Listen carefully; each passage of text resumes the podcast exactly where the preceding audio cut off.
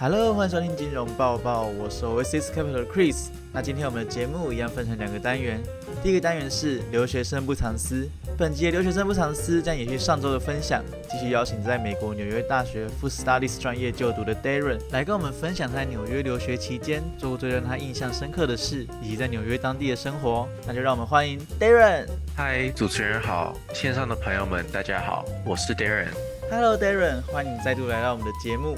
有听过上一集的听众，应该对于现在主修很酷的品酒与食品传媒相关专业的 Darren 印象深刻吧？那如果还没听过的朋友，相信我，上一集的内容绝对会让你对于 Food Studies 专业大开眼界。那不管有没有听过，都欢迎回去再复习一次。金融包包的内容值得你一刷再刷。好啦，回到本集内容，首先我想请 Darren 跟我们的听众分享，你在留学期间做过最令你印象深刻的事是什么？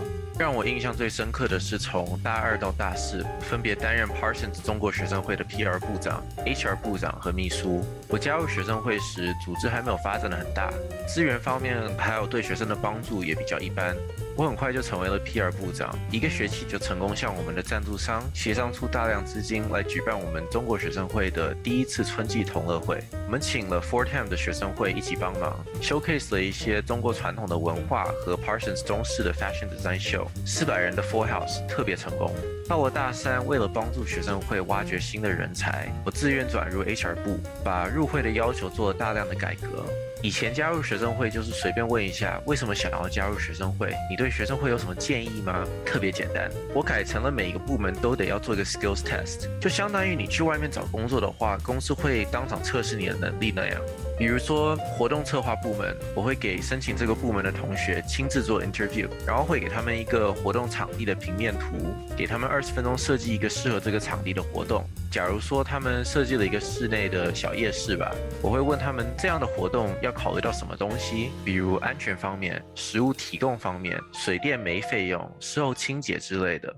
其实主要就是想看他们有没有能力为任何活动考虑到一切的可能性。在我看来吧，如果要学生会一直好好经营下去，那之后几届入会的必须是跟我们那届一样，有能力且有更多想法，而且特别愿意为别的学生服务的孩子，而不是只是想要靠着学生会在 resume 上面占个便宜。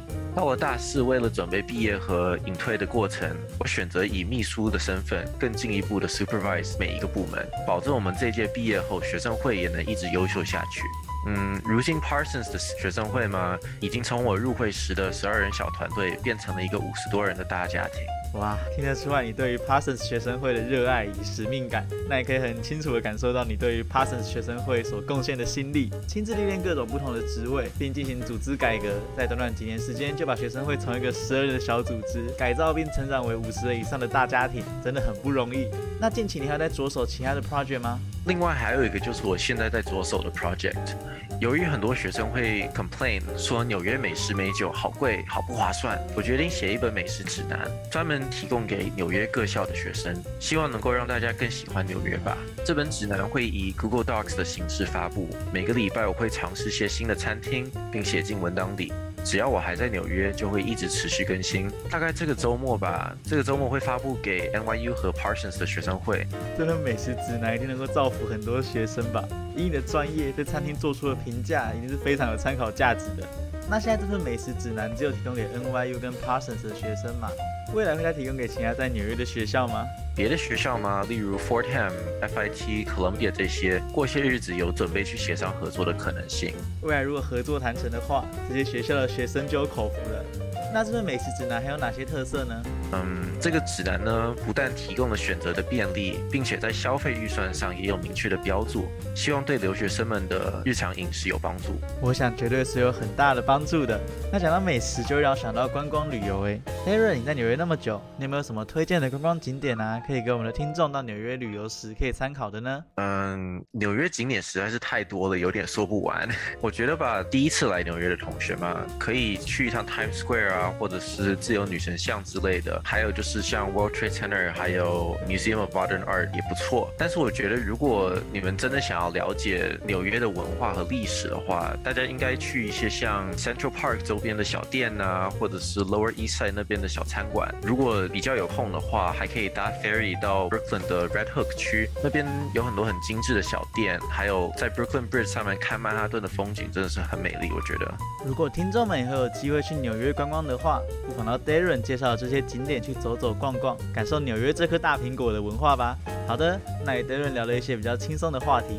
现在我们回到与学习比较相关的内容好了，可以请 Darren 跟我们的听众分享，你觉得在国内念书与在国外念书最大的差异是什么呢？呃，我觉得在国内念书可能压力会比较大吧。在国外，如果哪一次成绩不佳，或者是你遇到什么个人问题，晚交了一次作业，教授的反应一般是鼓励或者是谅解，而不是指责。还有就是在国内，教授喜欢把学生跟别的学生相比，哪一次考试没考好，一上来就是为什么你不能像某某一样，或者是多向某某学习。之类的，这个我觉得特别烦。但在国外成绩不好的时候，教授和学校的 advisor 会问你最近有没有什么烦恼啊，家里是不是有什么事啊，或者你身体最近怎么样，会尽量想办法帮你度过这些困难。我觉得主要就是美国的教学方式可能会跟大家熟悉的会有些差异吧。美国大学特别喜欢 participation 这一项，很多课会有高达百分之三十的 participation 分。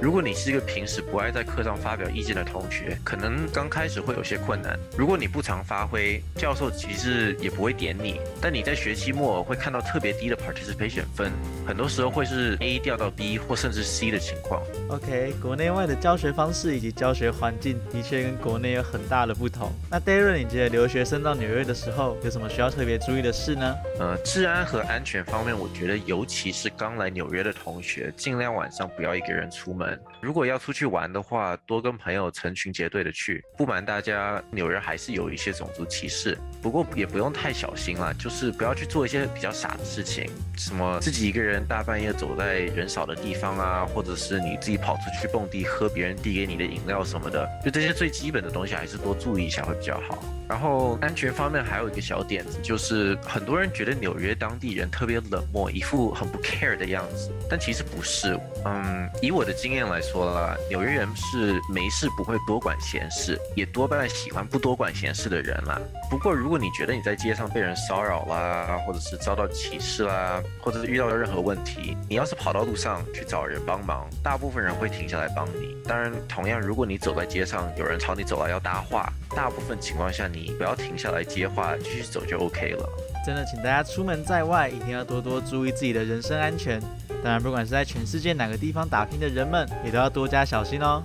那除了要留意自身的安全以外，Darren，你还有哪些建议可以提供给想到纽约求学的听众参考呢？嗯，我觉得来纽约的话，最重要的就是来之前要学会如何自己解决问题。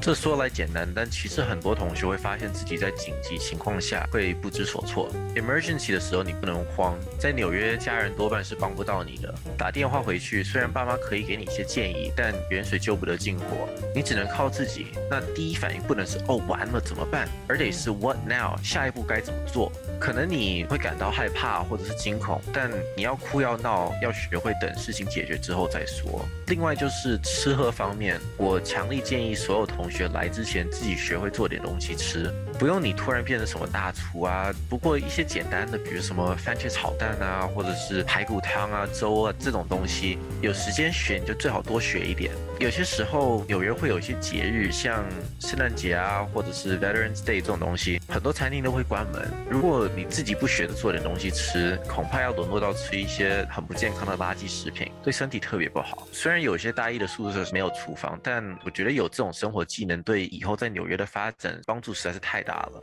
最后就是提醒大家一定要学会如何好好照顾自己。我记得有一次啊，我在外面到处乱吃，第二天早上醒来腹部特别痛，跑去医院一看，查出是盲肠炎。这个在国内呢真的不算什么大事，但在美国光是 emergency services 就要我几千块美金。当时因为是急诊，所以学校的保险有 cover。